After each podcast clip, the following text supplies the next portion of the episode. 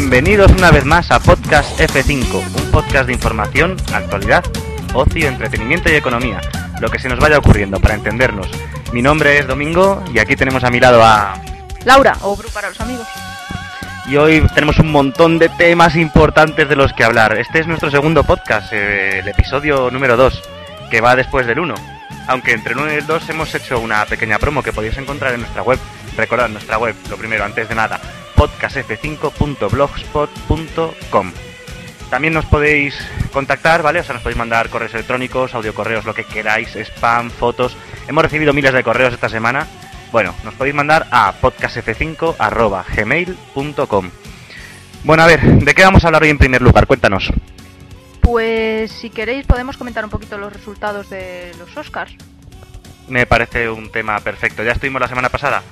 Eh, bueno, realmente fue hace dos semanas. Estuvimos hace un par de semanas que fue el primer podcast hablando un poco en plan genérico de, de alguna película, sobre todo hablamos de Cisne Negro, y habíamos prometido que después de la celebración de los Oscars, que fue justo a los pocos días, hablaríamos de los ganadores, de los perdedores, de las mejores películas, de las peores.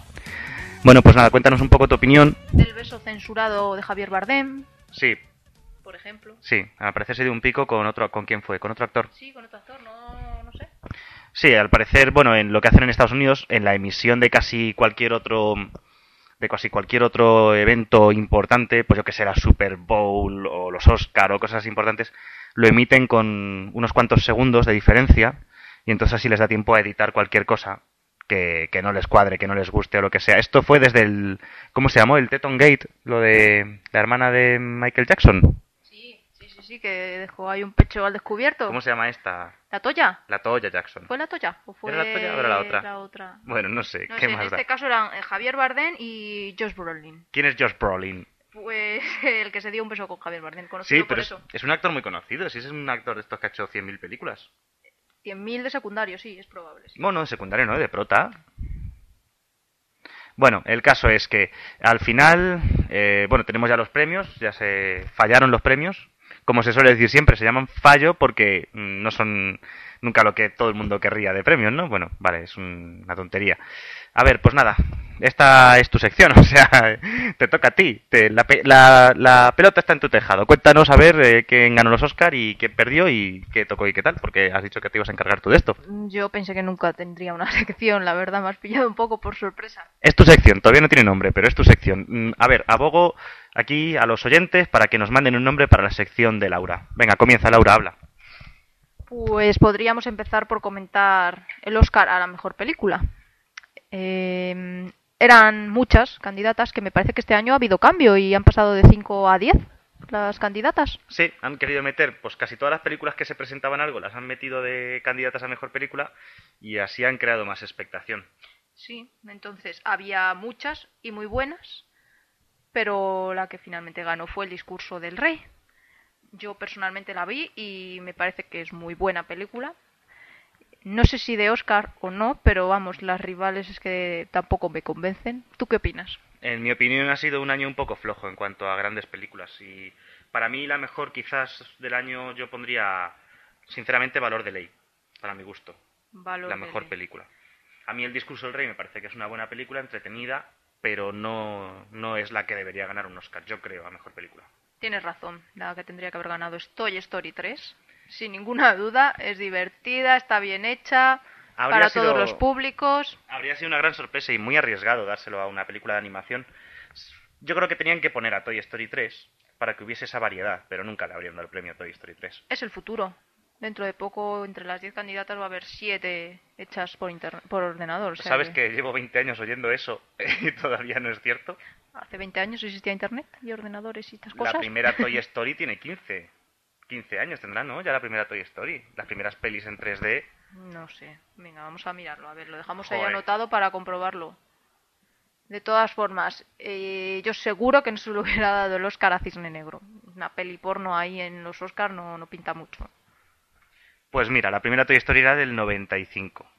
Estamos en 2011, es decir, 16 años. Así que no andaba yo tan desencaminado cuando he dicho. La gente lleva 20 años diciendo que en el futuro la película, las películas van a ser todas eh, digitales, que van a desaparecer los actores, y eso ni ha ocurrido ni, ha- ni, ni ocurrió, ni ha ocurrido, ni va a ocurrir. Todo esto sirve para darme cuenta lo mayor que soy, porque madre mía, hace 16 años, tengo ya muchos yo. En fin, da igual, dejamos eso aparte. Te vas haciendo vieja. Sí, es lo que tiene. A ver, también estaban nominadas, por ejemplo, a mejor película, La Red Social, la de Facebook. La del libro de caras. Es la del libro de caras. Facebook. Facebook. Eh, no la he visto, no te Hemos puedo visto una parte. Eh, Sí, bueno, pero aquí no, No conviene decir que nos la descargamos y que la vimos. No, que pagamos, Pagamos, en una videoclub de estos virtuales y nos Cierto. la bajamos. Exacto. Pero nos cansamos y dejamos de verla. Sí. Porque era un screener y se veía muy mal. sí, es cierto. Entonces, como se veía bien, pero se veía peor, Sí. la dejamos de ver. Luego también estaba nominada Origen, que ya la comentamos el otro día, que yo decía que era un poco como la nueva Matrix para mucha gente, una película de ciencia ficción bien hecha, con un buen argumento y que ha gustado bastante. También estaba nominada. Cisne Negro, también hemos hablado de ella. The Fighter, que es de boxeo, que está basada en hechos reales. Sí. que- Boxeador de los 90, bueno, 90, quizás 80. Que se ha llevado un par de Oscars, ¿no? Sí, Actor sí, secundario y actriz secundaria. Sí, le han dado dos de los premios más importantes. Los actores secundarios son bastante importantes también. Luego también estaba 127 horas, de la que ya hablamos la semana pasada. Sí, Es una película muy impactante, ya lo dije, a mí me impactó mucho. sí, pero no es de Oscar. Entonces yo creo que está metida ahí de palo, porque había que rellenar y sumar hasta 10, pero A mí me no- parece absurdo que haya 10 nominadas a, lo- a mejor película, pero bueno. Luego estaba Los chicos están bien. ¿Cuál es? Eh, esa la conoce su Sí, familia y su círculo más Que la han cercano. estrenado hace poco, pero lo, sentimos muchísimo. Intentamos hablar desde nuestro propio conocimiento. Como no la conocemos, no hablamos. Nada, no le hubiéramos dado el Oscar seguro, ¿eh? Luego, Winter's Bone. Winter's Bone tampoco me suena. A lo mejor no la han estrenado todavía en España, no sé. Winters es inviernos y Bone hueso, ¿no? Los Sí. huesos del invierno. La artrosis, el dolor de huesos. No sé. La desconozco. Luego estaba Toy Story 3 y luego también Valor de Ley. Que para mí Valor de Ley pues es la mejor, pero bueno. Es buena. sí. Vale, mejor director.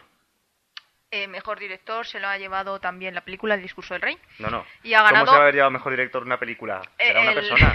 el señor que, dirigió la peli- que dirigió la película, que era Tom Hooper, ¿Qué más ha hecho Tom Hooper? conocido por El discurso del rey. ¿Te toca? Di otra de Tom Hooper. Es que no me sé ninguna más. Dos euros. Películas dirigidas por Tom Hooper. Hooper. Seguro que ha hecho algún película enorme y no lo sabemos. Que no somos nosotros muy cinéfilos. Bueno, el discurso del rey está bien, por lo menos. Sí, es una, una gran película. ¿Qué más? A ver, por ejemplo, también estaba nominado a los Oscar como mejor director Darren Aro- Aronofsky por Cisne Negro, los hermanos Cohen por Valor de Ley, que son dos grandes directores, estos sí que los conocemos por mogollón de pelis, por ejemplo, yo que sé, por Fargo, ¿no? Luego David Fincher por La Red Social y David Russell por The Fighter. Sí, exacto. Sí, pues efectivamente, Tom Hooper la- no ha hecho nada. O sea, estamos Ha hecho aquí muchas series de su televisión, filmografía. por lo que vemos por aquí. Tiene Sí, de hecho, bastantes... de hecho esta es prácticamente su segunda película, tercera película que, que dirige. Sí. Todo lo demás han sido series y cortos. Vale, entonces no tenemos que sentirnos mal por no conocer a Tom Hooper. De hecho es muy jovencillo, nació en el 72. Sí, pues mira, estábamos más o menos ahí bien, no íbamos muy perdidos. En cuanto a actores principales, había un español, estaba ahí Javier Bardem. Ah, pero Javier Bardem es, es español. Yo creo que ellos creían que era mexicano. Ah, pincha güey, pendejo, puede ser. Pero mm, sí, es español, sí. A ver, yo creo que la nominación a mejor actor de Javier Bardem es, pues yo que sé, puro exotismo. O sea, para meterle un toque ahí de. de. de Un toque latino. latino, hispano. Sí. Puede ser, el año pasado también estuvo nominado y ganó el Oscar. ¿O fue el anterior? Fue secundario, creo que fue hace dos años, ¿no? Creo, no- creo que no fue el año pasado, fue el año anterior. No fue por jamón jamón, ¿verdad? No, no, jamón, jamón, no, fue por... No es país para viejos, ¿no? No es Actor secundario. Viejos, Sí, que no he visto la película, no puedo No la vimos al final por poco, pero bueno. Sé que lleva un pelo un poquito largo, así tipo pelucón, pero no puedo hablar. Mm. Luego de actor principal también estaba nominado Jeff Bridges por Valor de Ley, que a Jeff Bridges le dieron el año pasado el Oscar honorífico, me parece que fue. No, le dieron Oscar por otra película, el Oscar actor principal. Lo que pasa es que no fue una película muy popular, pero también se lo dieron. Luego estaba nominado actor principal, Colin Firth, por Colin el Firth, que es el que ganó, de- finalmente. Sí, del rey. le dieron al- el mejor. Que Colin Firth ha sido, es un actor británico que hizo las pelis estas de, Bridget Jones. de Bridget Jones, un actor medio cómico, medio romántico, Warry Page. Ah, no, pero también era el protagonista de Love Actually, una peli muy chula. Sí, a mí este me recuerda a Es Hugh Grant. es de ese estilo, pero más feo, ¿no? Eh, a mí me gusta más Hugh Grant. No... A mí también me gusta más Hugh Grant. Sí, sí, No, quiero decir, Colin Firth. ¿A ti te gusta más Colin Firth que Sí, Hugh Grant? sí, Hugh Grant no le encuentro yo nada. A mí Hugh Grant me parece un crack. No, pues el Colin Firth este también es el protagonista de Love Actually, que es el que se lía con la portuguesa. Obrigado, obrigado. Ah. ¿No te acuerdas? No. Que es un escritor y entonces se va a escribir a Portugal, a un pueblo por ahí perdido, y tiene una asistenta en... Sí, sí, ya sé con lo que dices. Sí, no, en serio. Es que estaba mirando toda la filmografía de este hombre, de Colin Firth, y tiene aquí de todo, madre mía. ¿no? Es el típico actor británico que ha hecho de todo. Dorian Gray, mira, también sale Colin Firth, Dorian Gray. Mamma mía también, se nos Ah, es había, verdad, mamá mía también salía él, sí. se nos había Qué olvidado. horror, mamá mía. Bueno, yo, sinceramente, yo odio los musicales, entonces es lógico que odie mamá mía, pero qué horror. Sí, en El paciente inglés, bueno, que ha hecho mucho. Pero también estaban nominados David Fincher. Ah, y Shakespeare in Love también salía, También, no me acordaba. A lo que iba, que había dos David. David Fincher por la red social y David Russell por The Fighter. Vale, luego hemos dicho, se nos ha olvidado... Ay, no, que me he ido. Sí, tú te has, se te ido la pelota. Jesse. Jesse Eisenberg por la red social. Que a mí me cae fatal Jesse Eisenberg porque tiene una pinta de pardillo que no puede con ella. Y a mí me cae muy mal. Y luego también estaba nominado James Franco. James Franco es el malo de Spider-Man. Bueno, el malo no, es el amigo de Spider-Man cuando es bueno, pero luego mata a su padre y se vuelve malo y es el duende verde malo joven junior, donde bueno, ese, que me cae mal también porque tiene cara de malo, no sé por qué. Luego la película la verdad es que lo, lo borda, lo borda, hace un papelón en 127 horas, James Franco, pero creo que no me gusta. Bueno, pues eso decíamos, que al final, eh, ¿a quién se lo das? Claro, en estas nominaciones, a Javier Bardem yo no se lo daría, a Jeff Bridges sí se lo daría, pero como ya se- lo dieron el año pasado, no se, lo vas a- no se lo vas a dar otra vez. A Jesse Eisenberg, el chavalín, me cae mal, tampoco. James Franco, mm, también es un chavalín, no me cae bien, tampoco. Colin Firth, pues tampoco me parece correcto, pero bueno. No, la verdad es que actúa bien, pero bueno, yo que sé, ya sé, ya lo que decía, a mí me parece que este año es un pelín flojillo. Bueno, venga, a ver, continúa, siguiente. Actriz principal. Tenemos a Annette Bening, por los chicos están bien. Genial, es tan genial. ¿Quién es Annette Bening? Eh, ¿Qué la actriz principal de los chicos también. Ah, vale, genial, gracias. Luego teníamos a Nicole Kidman, esa sí la conocemos. Por el, el agujerito del conejo, El agujero del conejo. Rob- Rabbit- Rabbit Hole se llama la película, no sé exactamente, yo creo que esta no la han estrenado en España, ¿no? Mm, Lo sabría si hubiese alguna película, se llama El agujero del conejo. Y, sal- y sale Nicole Kidman, ¿te suena, no? Sí. Me sonaría, no sé. Bueno. ¿Qué más tenemos? Nominaciones. Tenemos también a Melissa Leo por The Fighters. ¿Qué dices? Jennifer Lawrence por Winter's Bone. Estás, estás- leyendo todo el rato al revés. Te estás saltando de un lado para otro. No, a ver, íbamos por Nicole Kidman por Rabbit Hole. Y luego la siguiente candidata, Jennifer Lawrence por Winter's Bone, que tampoco la hemos visto y no sabemos quién es Jennifer Lawrence, así que nada. Y luego, por actriz principal también estaba nominada Michelle Williams por Blue Valentine, que tampoco sabemos lo que es. Pero por último ganó quién, quién, quién ganó. A ver, dímelo, dímelo, dímelo, dímelo con tus morritos. Pues lógicamente Natalie Portman era o Nicole Kidman o Natalie Portman porque las otras tres no las conoce nadie. Pero que no las conozca nadie no significa que no sean buenas actrices. Por tanto, yo no las conozco y por eso me pierdo. Ganó Natalie Portman por Cisne Negro. Era mi candidata number one. O sea que. Y además que ya os dije la semana pasada que es que era una pedazo de actriz. Se lo merecía, seguro. Seguro que se lo merecía más que las demás. Vale, actor de reparto. Eh, vale, pues eh, Kevin y Christian Bale por The Fighter. Ah, Genial, parece que has abierto el sobre. Has sacado el papelito. Christian Bale por The Fighter. ¡Ah! Sí, and the Oscar goes to Christian Bale. A ver, Christian Bale es un actorazo como la copa de un pino. Yo creo que siempre que esté nominado, o sea, siempre que haga una película, podría ser un tío al que se le podría nominar a los Oscar. Me parece que no es su primer Oscar, ¿no? Ya ha ganado alguno. Me- no sé si principal o de reparto.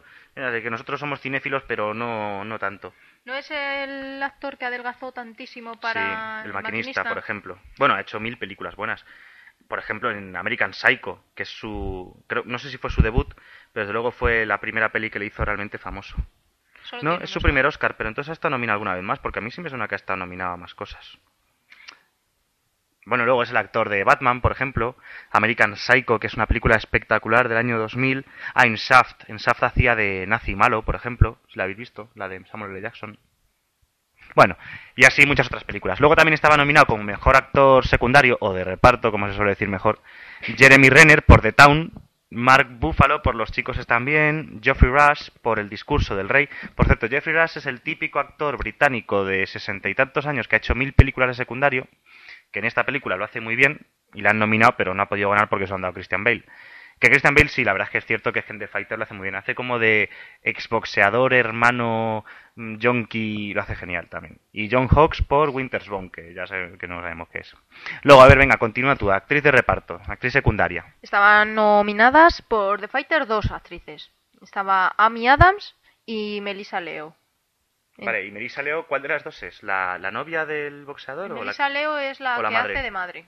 Ah, o la sea que al final ganó el Oscar a Mejor Actriz Secundaria la madre de que hace de madre en, en Sí, The Fighter. en The Fighter. Y la Pero- novia secundaria también estaba nominada y no se lo dieron. También, pero bueno, también teníamos nominados por El discurso del rey, que ha sido la que más candidaturas ha recibido. Estaba nominada Elena Bonham.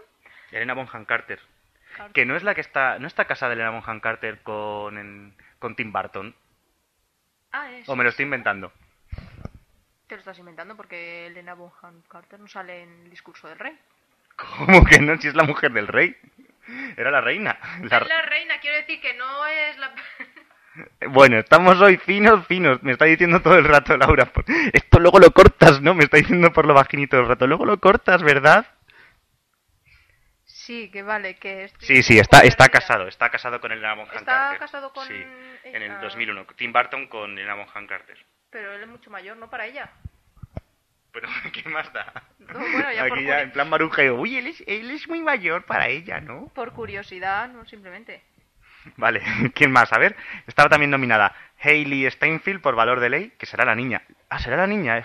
Joder, Sí, sí, sí, estaba nominada. la niña me pareció una mega crack en, en Valor de Ley. Me pareció increíble. Hizo una pedazo de actuación con... ¿sí ¿Cuántos años tenía? ¿10 años?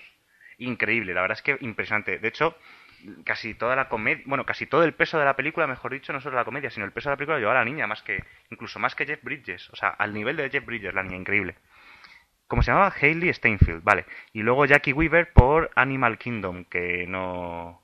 que ni idea, o sea, ni idea. Luego, guion, general, guion original, perdón, El discurso del rey, guion adaptado de la red social, película de animación Toy Story 3... Vale, y luego ya los típicos premios que no le importa a nadie a menos que seas mega cinéfilo de la muerte, que no es el caso de nuestros oyentes, casi seguro. Vale, nada, luego cortos, documentales, bla, bla, bla, bla, bla, bla. Bueno, pues esto es todo el resumen de los Oscars, más o menos, por lo menos de los premios más importantes. ¿Ha habido algún ganador claro entonces este año? Sí, el discurso del rey. El discurso del rey. Yo creo que un poco inmerecido, la- lo típico, un año un poco flojo y bueno, se lo ha llevado todo, una, bueno, todo. Se ha llevado unos cuantos premios una película que tampoco es una locura de buena, está bien, pero Sí, no tenía muchos rivales porque Sí. este año ha estado flojo todo. claro, como, como Torrente la han estrenado en el 2011, no podía aspirar a los Oscars 2010, ahí está, ahí está el fallo. Llegará para los próximos Oscars. Claro. Que la han estrenado eso, como comentamos otro día, el 11 de marzo, la estrenaron, estamos grabando hoy 12 de marzo, pues eso, ayer mismo. Bueno, venga, vamos a hablar del siguiente tema. El siguiente tema, que es de rabiosa actualidad, como se suele decir, es el tema del tsunami en Japón. Eh, estamos hoy a 12 de marzo, o sea, fue justo ayer. Sí. Fue justo ayer por la mañana y, y nada, parece ser que ha sido el terremoto, bueno, ha venido propiciado el tema del tsunami en Japón. A lo mejor, claro, cuando oigáis este podcast, pues ya sabréis mucha más información de la que sabemos ahora mismo. Pero ahora mismo, más o menos, el resumen es el siguiente. Ayer por la mañana, vete a saber a qué hora en Japón, porque tenemos casi 12 horas de diferencia, eh, hubo un terremoto súper fuerte, una gran forma de expresarme, ¿verdad? Como se nota que, que soy, que, que he estudiado, ¿eh? Que, Eres de ciencias puras. Ciencias puras, puras. Bueno, el caso es que hubo un terremoto muy fuerte en Japón, el más fuerte registrado en la historia de Japón, de, ¿cuánto han dicho? De 8,8, 8,9. 8,9 en la escala de Richter, que ha sido el quinto más fuerte de la historia, desde que los tenemos registrados los terremotos, claro, que eso no creo que sea más de 100 o 150 años. Y bueno, ha arrasado, la, ha arrasado Japón, vamos, o sea, eh, ya habréis visto mogollón de imágenes, vídeos y tal en internet, en televisión y tal, de, de la magnitud del terremoto y tal. Si hubiese ocurrido, si este terremoto hubiese ocurrido en cualquier país que no hubiese sido Japón, habría sido un terrible. ¿Qué es un tsunami? Eso viene a continuación. Pero, pero la cuestión, lo que estaba diciendo, que si este, este, este evento, este terremoto hubiese ocurrido en otro país tercermundista o lo que sea, se habría ido todo al garete. No habría quedado piedra sobre piedra, como se suele decir. Pero Japón es un país súper preparado para el tema de los terremotos. La cuestión es que sí, el terremoto ha sido muy duro. Lo que pasa es que el terremoto ha matado a 30 personas, que ya es bastante, ¿no? Pero ha sido lo de menos el terremoto. Lo importante ha sido el tsunami que se ha generado a raíz del terremoto. Vale, venga, voy a responder a tu pregunta, deja de ponerme caritas. Tsunami es una palabra que viene del japonés. Su significa puerto o bahía en japonés y nami significa ola. ¿Por qué esta palabra tsunami la conocemos en el resto de países del mundo como su palabra originaria en japonés? Pues porque los tsunamis son típicos, típicos en Japón. Japón, esa zona del, del Pacífico, es, es muy proclive a, terremotos y por tanto a tsunamis, ya que los tsunamis se originan a raíz de los terremotos. Imaginad, en el fondo del mar, matarile, siempre he querido decir esto, en el fondo del mar se provoca un terremoto y se produce una falla, es decir, que, eh, que mm, el terreno se hunde, ¿vale? Y al hundirse el terreno genera una ola gigantesca que arrasa lo que pilla a su paso. Entonces Japón ha sido, ha sido embestida en numerosas ocasiones por fuertes tsunamis debido a terremotos. Bueno, Japón y todas las costas del Pacífico. Bueno, eh, ¿qué más iba a contar sobre el tema de los tsunamis? Bueno, vamos a seguir un poquito hablando del tema de lo que ha ocurrido en Japón y luego ya hablaremos un poco de la historia de los tsunamis porque hay mucho que contar. En Japón, a ver, como decía, de momento no se saben cifras exactas, pero se está hablando de mil o dos mil muertos. A primeras horas, claro, eh, antes de que llegase la ola a la costa japonesa, pues se hablaba de eso, de unos 30 muertos debido al, a, a los derrumbamientos o lo que sea de edificios o caída de cascotes o lo que sea de los edificios. Pero al poco rato se dio una alerta de tsunami para todo el Pacífico. O sea, a los pocos minutos, gracias a Internet, a Twitter, a Facebook, a lo que sea, todo el mundo estaba informado. Y, se han evacuado todas las costas de... Por ejemplo, hubo una gran evacuación en Hawái de las costas porque allí había muchas posibilidades de, una gran ola. Muchas eh, islas del Pacífico, la costa oeste de Estados Unidos, Canadá, Alaska, etcétera, etcétera. Luego al final no ha pasado nada fuera de Japón, pero el, pero claro, la ola, desde que se genera en, el, en Japón hasta que alcanza el resto de el resto de costas del Pacífico, pues tarda muchas horas.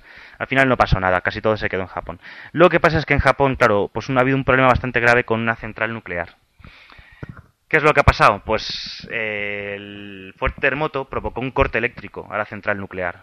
Y al perder la electricidad no podían enfriar el núcleo. Vale, las centrales nucleares necesitan enfriar el núcleo, el núcleo donde se genera la energía, para que no haya una fusión nuclear, vamos, fusión del núcleo, como se suele decir, que esto más o menos a todo el mundo sonará. Entonces, bueno, se activaron sus sistemas secundarios de energía. Con esos sistemas secundarios intentaron poner otra vez en funcionamiento la, la central, pero, pero ah, nada, tenían a lo mejor energía para una hora y al cabo de una hora se quedaron otra vez sin energía.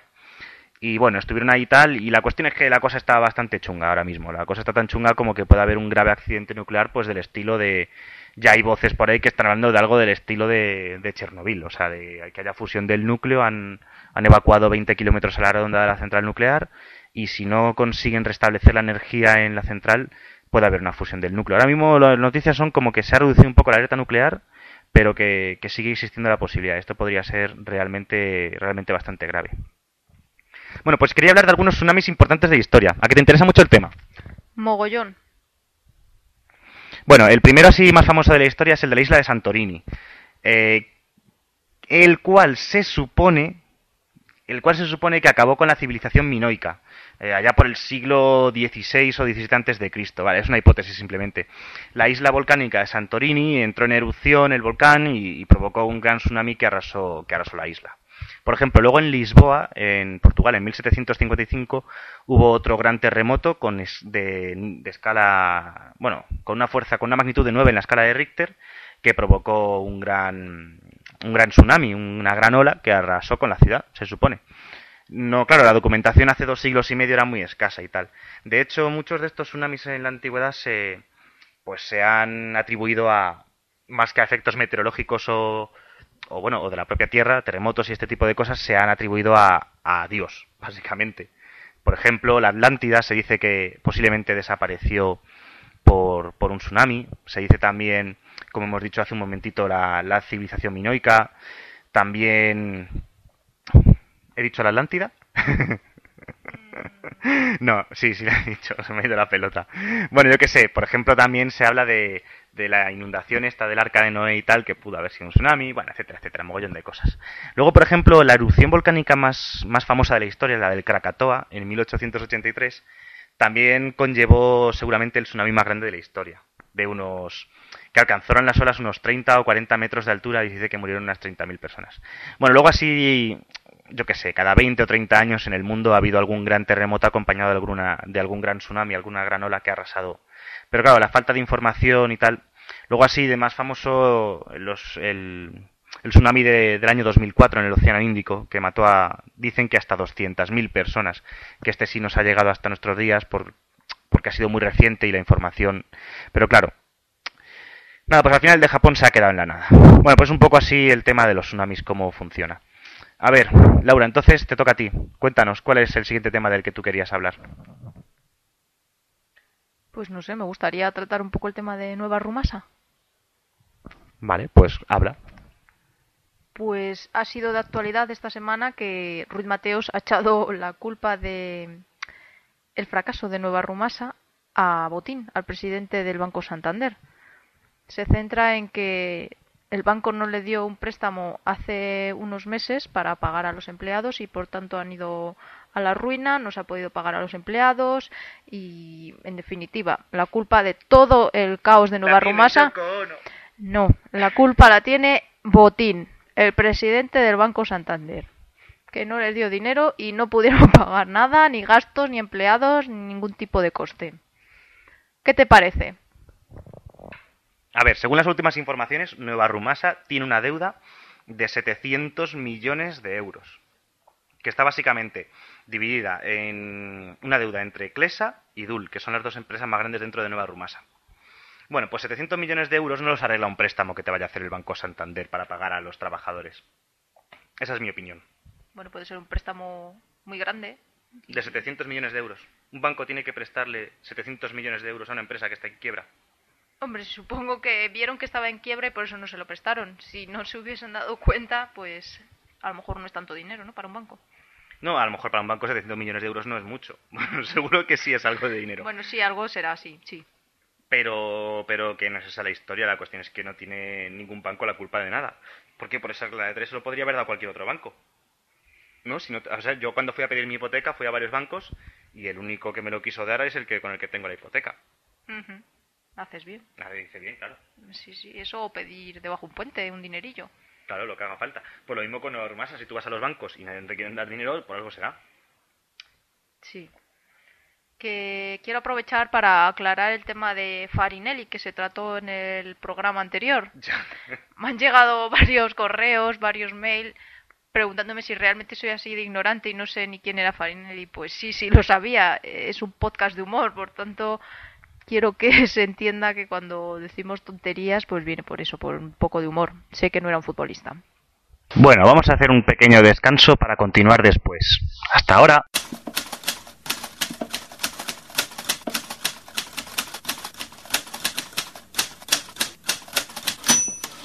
¡Eh, eh, eh! ¿Qué haces? Actualízate, actualízate, dale a F5.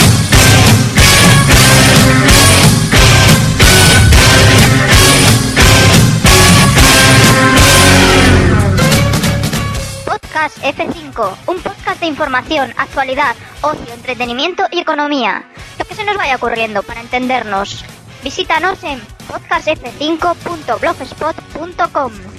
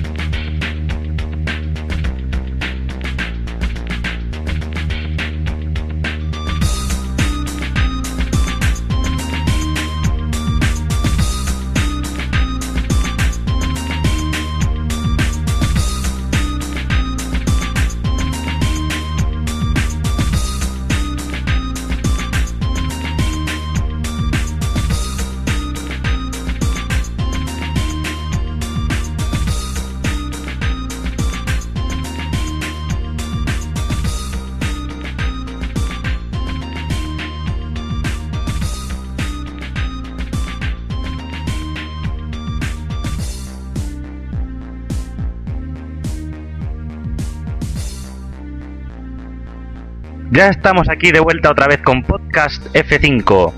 Antes de nada os vamos a recordar que podéis contactar con nosotros por mail o audio correo como os dé la gana en podcastf5.gmail.com que podéis encontrarnos en nuestra web podcastf5.blogspot.com y que además que solamente ha habido una persona que se ha suscrito por mail, por cierto, porque dijimos la semana pasada, y que quiera suscribirse, que nos mande un mail. Bueno, que sepáis que ya os podéis suscribir de verdad a través de iBox en ibox.com, se escribe con dos O's y una V, o a través de iTunes, es decir, nos podéis escuchar desde vuestro iPod, iPhone, iPad, mm, eh, lo que sea que acabe en pod y empiece por i, iPod, ¿vale? Os podéis suscribir y os podéis descargar el podcast desde cualquiera de esos dispositivos. Bueno, queríamos hablar de una cosilla, ya esto, noticia, noticia, no es solamente una cosa que nos ha hecho gracia, que es sobre... Cuéntanos.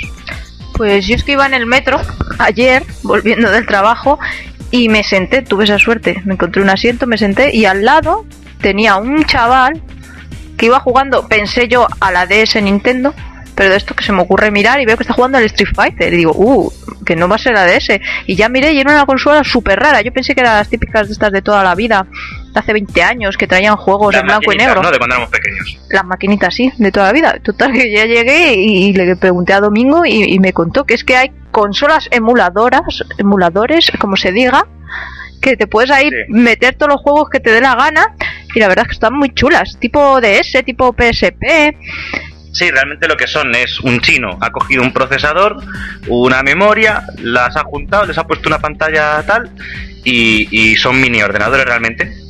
Sí, porque sirven para ver películas, para escuchar música, para jugar a videojuegos, para conectar a la televisión. Generalmente, generalmente lo que hacen es no tienen sus propios juegos, sino que coges juegos, cogen juegos de la antigua Super Nintendo, de la Nintendo, de la Mega Drive, de recreativas antiguas, etc. O sea, miles y miles y miles de juegos gratuitos a tu disposición. Obviamente, lo que es la consola es legal, porque la consola es un hardware simplemente. Lo que es ilegal, me parece, creo que no es legal la descarga de esos juegos para jugarlos en emuladores. En un emulador es sencillamente un programa que, como su propio nombre indica, emula, por ejemplo, en este caso, una consola antigua, la Super Nintendo, o la Nintendo NES, o la Atari, o yo que sé, o Spectrum, o lo que se os ocurra. Y entonces puedes tener miles y miles de juegos en un aparatito súper pequeñito y súper chulo y súper fashion. Sí, tamaño DS, Tamaño más pequeño que una Nintendo DS. Es como más fina y bueno, más fina y más segura. sí, como las compresas, exacto. Y bueno, que, que dio el pego, dio el pego de... Que mola, que ya nos, bien. nos hemos comprado una. Por 70 euros tenemos una consola en la que van miles de juegos, puede reproducir películas, audio, bueno, libros, perdón, también eh, ebook, ebooks, se lee, dice, ¿no? Ebooks, Electronic Books, e- ebooks, de eso. libros electrónicos, vamos. Y todo ese tipo de historias, o sea, que es una chulada y no vale nada. Por 70 euros nos la envían desde China, gratis, Sí. envío. Da el pego, da el pego, vas con eso en el metro, Pasas con el rato, tal. iPad, si no te, si no te compras el ebook, si no te llevas tu MP4. Sí, sí, que la gente Son va poco conocidas en España, pero en Japón al parecer han triunfado bastante y, y como allí hay mucha cultura de, de, de lo antiguo, del, del old style en los videojuegos y tal, pues allí han arrasado bastante. Digo yo que ahí podrás meter también el Tetris y juegos de estos de Los toda la vida. juegos que estén en Game Boy o en Super NES o en Super Nintendo, lo que sea, te los bajas y puedes jugarlos ahí. El Donkey Kong, Sí, todos todos, todos los que... El Donkey Kong, ¿te refieres al antiguo de Al antiguo que de lanzaba todo- barriles? Ese, el que tenía una maquinita, ese juego era Ese estaba en la. Atari. Ese estaba en Atari. Y a lo mejor en recreativa también está y te lo puedes descargar, supongo que sí. Sí, ¿verdad? Sí. El Snow Bros. El Snow Bros, ¿Te qué grande. Sí, sí, sí. Qué juegos, ¿eh? El Cadillac and Dinosaurs. Hay una demostración en internet en la que, en la que utilizan el Cadillac and Dinosaurs. El Bubble Bubble. El Bubble Bubble, sí. Cualquier Bubble, juego de esos a los que habéis jugado míticos en vuestra vida, del- de echarles 5 duros, de esos todos. Exacto. Bueno, también queríamos hablar de Charlie Sin, porque Charlie Sin se ha convertido en noticia esta semana, o este mes, digamos. Es un crack. Es el mega crack del siglo ahora mismo. No, no es que se meta crack, vamos, que el bueno, hombre a lo es un crack. sí, ¿eh? No me sorprendería. Sí, bueno, se debe meter de todo, pero que el hombre de tonto no tiene un pelo. La cuestión es que se estuvo metiendo con el director de, de Dos Hombres y Medio, no sé si fue con el director o con el productor, en la serie, es una de las series estrella de la parrilla americana, y se estuvo metiendo con él tal, total, que le han echado de la serie. O sea, de la serie más con más audiencia de todos Estados Unidos, se lo han petado, le han echado. Y, y ha montado un pollo, el tío va drogado, está viviendo, viviendo, o medio casado, o medio liado con dos actrices porno, Sí, quiere Sale casarse además con los con las dos a la vez. A mí me parece perfecto lo de. O sea, yo, yo no veo sentido a. Yo es que soy una persona demasiado objetiva. Ese es Martin, sí, es su padre. Estás buscando al padre. Sí, buscaba al padre, pero es que el hermano se llama también Emilio Mira, mira, no, Estevez, no. que se apellida igual que Mar eh, Sin. No, no, es que Martin Sin, no se llama Martin Sin, lo acabamos de descubrir, se llama Ramón Gerardo No, Antonio léelo Estevez. bien, léelo bien. Ramón Antonio Gerardo Estevez, Ah, vale, sí, lo he leído al revés. más conocido como Martin Sin. Ah, pues claro, es que rodó hace muy poquito Martin Sin una película en España, El Camino de Santiago. No, ese fue el padre. al padre, claro. Sí, el mayor. Eh, El señor este mayor, sí. Bueno, el caso es que Charlie Sin, después de. ha hecho, ha concedido entrevistas en las que va drogado y hablando, diciendo todo el rato locuras y paranoias, podéis buscarlas en YouTube, por ejemplo. Y qué más, sobre todo así, lo más importante es que se ha hecho una cuenta en Twitter. Y ha batido el récord de velocidad en conseguir un millón de usuarios en Twitter, que lo ha conseguido en solo unas pocas horas. Sí, Y no ya- me extraña. O sea, se hizo la cuenta de Twitter y en unos días tiene 5 millones de seguidores. Hay de muchos frikis. Sí. Hay muchos frikis. y No, pero porque lo que está diciendo es de mega crack, o sea, todo el rato está diciendo locuras absolutas y súper inteligentes. Además, a mí me parecen inteligentes. Sí, el hombre cuando va drogado parece que está lúcido y te cuela las ideas bien. Sí, ese momento de lucidez, la lucidez del, la eh, ¿cómo se dice? Momento de lucidez del borracho. La lucidez borracho sí puede ser. Sí. Sí, sí. Que... Los Beatles, de sus 600 canciones, la mitad las compusieron yendo drogados o borrachos o lo que sea. La en esos momentos de, de, lucidez, sí. de Yoko Ono. No, Yoko no fue quien mató a los Beatles. Sí, todo culpa suya. Vale, otro grandísimo tema que se ha revelado estos días es que sale el iPad 2. Bien. ¡Eh! que es igual que el 1, solo que se llama 2. Básicamente esa es la gran diferencia que posee un dispositivo respecto al otro. No hay otra, que mm, de tamaño es como un milímetro más pequeño. Sí, es más fino, pesa menos, pero en cuanto a, a sus características técnicas y tal, sigue siendo lo mismo. Sigue sin traer USB. USB, sigue sin ser compatible el sistema operativo con, con Flash. O sea que, bueno, sigue siendo un aparato limitado en muchos aspectos y, y con un sistema operativo que es objetivamente peor que, por ejemplo, Android, que es otro sistema operativo que tiene muchas otras tablets. ¿Y entonces por qué tiene éxito iPad?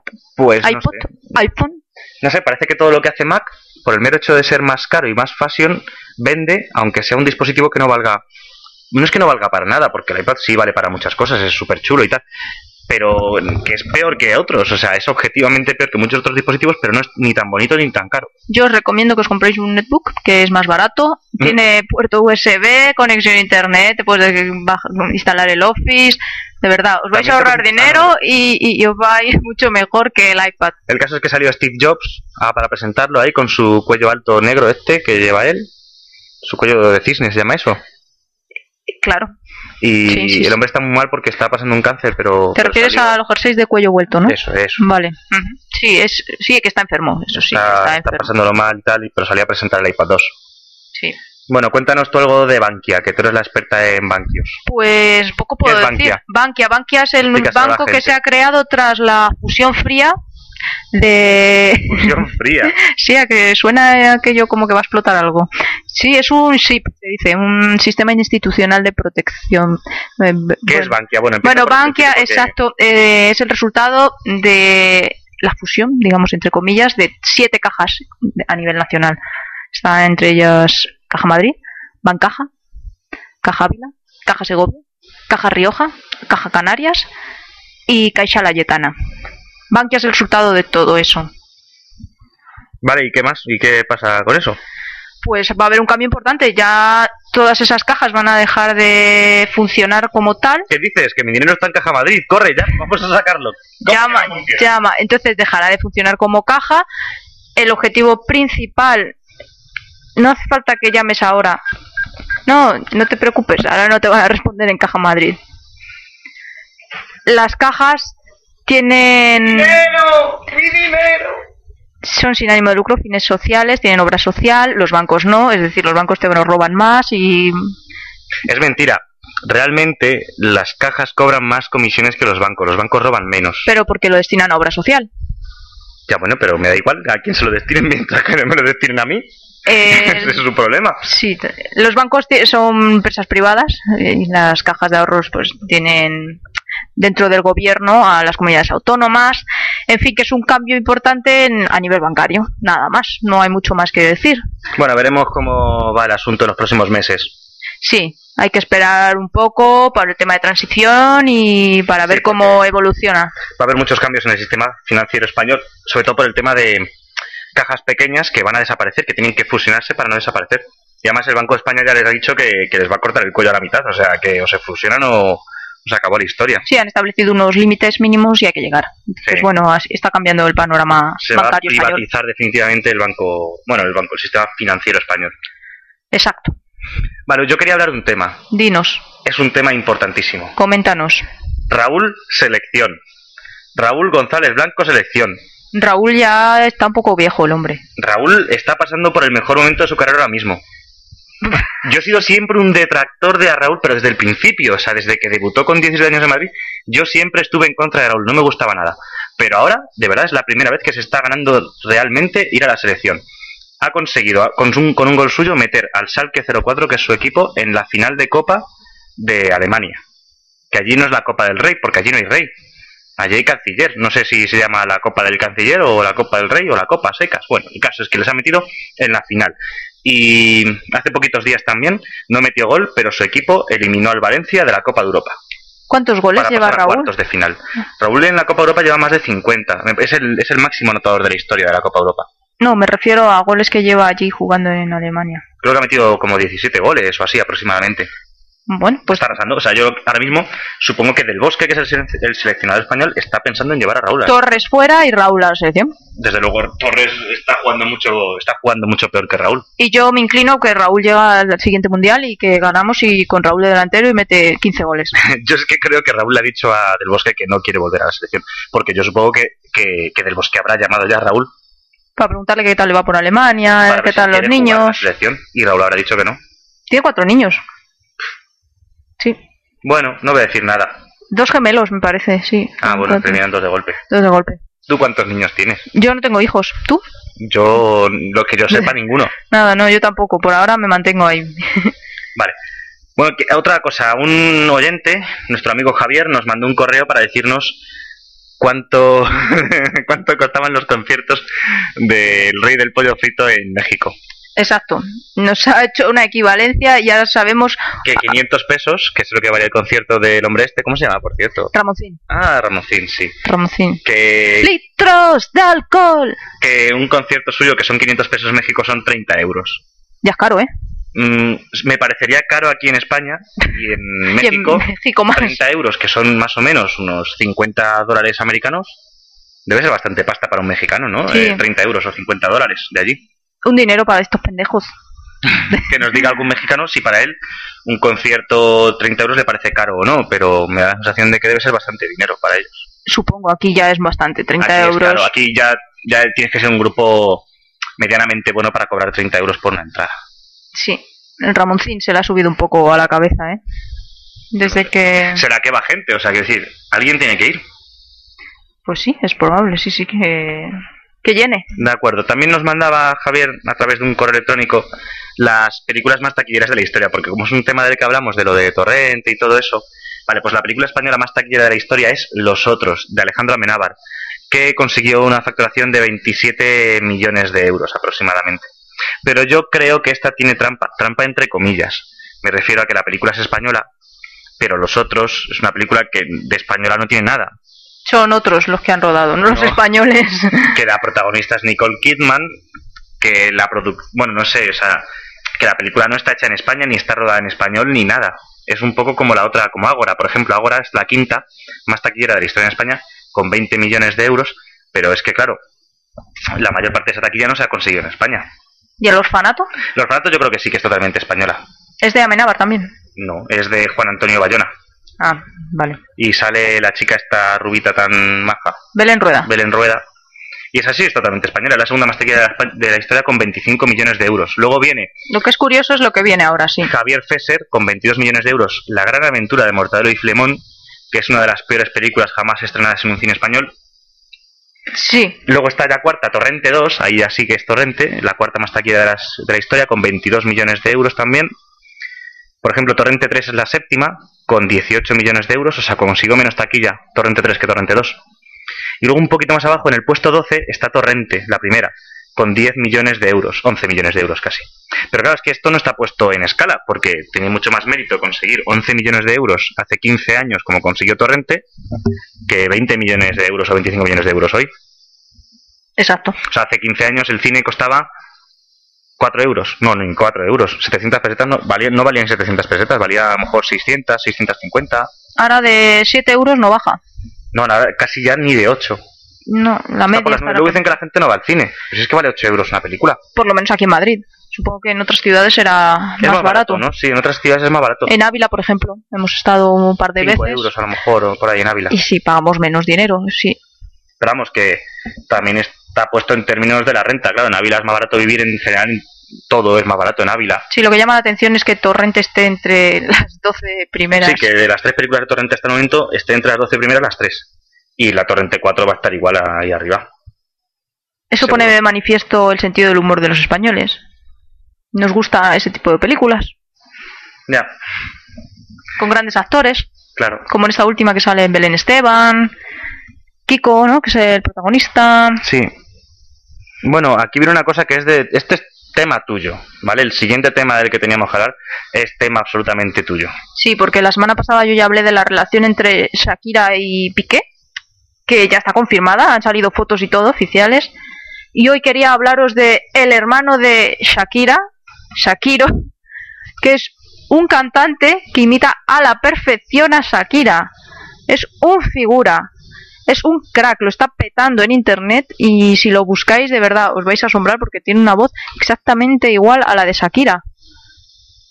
Buscadlo en YouTube, poned Shakiro y encontraréis mil vídeos del tío este cantando que es igual. No, de hecho canta mejor. Sí, canta mejor. Tiene la misma voz que Pepe Villuela. Se parece mucho. El de Aida. es el mismo estilo. Sí, tiene ese tono de voz. Y nada, ese era el punto yo que quería poner de Shakiro. Vale, muy bien, muy interesante. Cultura general. Sí, a mí había una sección que me gustaría mucho hacer, eh, que es la siguiente. Se me habría ocurrido que en el podcast podríamos meter frases famosas de películas y que luego la gente intentase adivinar de qué películas son. Bueno, hoy en día con internet la verdad es que es bastante fácil, ¿no? Pero bueno, voy a empezar yo con la primera. La primera dice lo siguiente. Imaginad que soy el actor, por cierto, aunque no sabéis si soy actor o actriz. Bueno, no quiero dar más pistas. Empiezo. Ezequiel 25:17. El camino del hombre recto está por todos lados rodeado por la avaricia de los egoístas y la tiranía de los hombres malos. Bendito sea aquel pastor que, en nombre de la caridad y de la buena voluntad, saque a los débiles del valle de la oscuridad, porque él es el verdadero guardián de su hermano y el descubridor de los niños perdidos. Y os aseguro que vendré a castigar con gran venganza y furiosa cólera a aquellos que pretendan envenenar y destruir a mis hermanos, y tú sabrás que mi nombre es Yahvé cuando mi venganza caiga sobre ti. Ya está, ¿te ha gustado? Mm, Bien. Te toca a ti. ¿Eliges alguna o no? Sí, sí, yo quería decir una. ¿Cuál? Tócala otra vez. Sam. Vale, si alguien es capaz de averiguar de qué película es esa, que lo diga. Es más fácil que la tuya, pero vamos, que siempre he querido decirlo. Vale, ¿ninguna más? Eh, no. ¿Tú querías decir alguna? Hombre, por decir podría decir cientos que me gustaría decir, que siempre he querido decir. Por ejemplo, esa anterior siempre la he querido decir y nunca la había dicho, así que ya está, ya está hecha. Bueno, estupendo. Venga, digo otra. Vale. Es que esta es muy fácil, pero bueno, también he querido decirla siempre. Fuerza y honor. Calla. Bueno, estaba dándoles pistas. Bueno, venga, va. Me llamo Máximo Décimo Meridio, comandante de los ejércitos del norte, general de las legiones Merix, leal servidor del verdadero emperador Marco Aurelio, padre de un hijo asesinado, marido de una mujer asesinada y alcanzaré mi venganza en esta vida o en la otra. ¡Pretoriano! ¿Algo que decir? No, solo que el actor está muy bien en la peli, sale con musculitos y tiene unos buenos ojos. No está gordo en esa peli, ¿no? No, Ni le da con un teléfono en la cabeza a nadie, ni nada. no, está, está bien. Vale, es que raro, como siempre está pegándose con gente. Bueno, pues nada, hasta hoy, hasta este punto terminamos por hoy, mejor dicho. Intentaremos estar lo antes posible de nuevo con vosotros en breve, en el próximo podcast. A ver si para la semana que viene lo tenemos y si no, como mucho, yo creo que dos semanas. Seguiremos hablando de temas de actualidad. Esperamos vuestros mails, proponernos temas, comentarios, lo que sea. Y ya sabéis, podéis encontrarnos en iTunes, que estamos. podéis encontrarnos en iBox, que estamos. Podéis buscarnos en el parque, que no estamos, porque está la mujer del pelos que es lesbiana. Con... Era algo así, ¿no? Perdón, es que, es que estamos emulando a los Danco. Los Dancos son otro es otro podcast. Vale, da igual. Que nos podéis encontrar, como decía, en iBox, en iTunes, en nuestra web podcastf5.blogspot.com y escribirnos a podcastf5.gmail.com. Nos vemos, hasta luego. Hasta luego.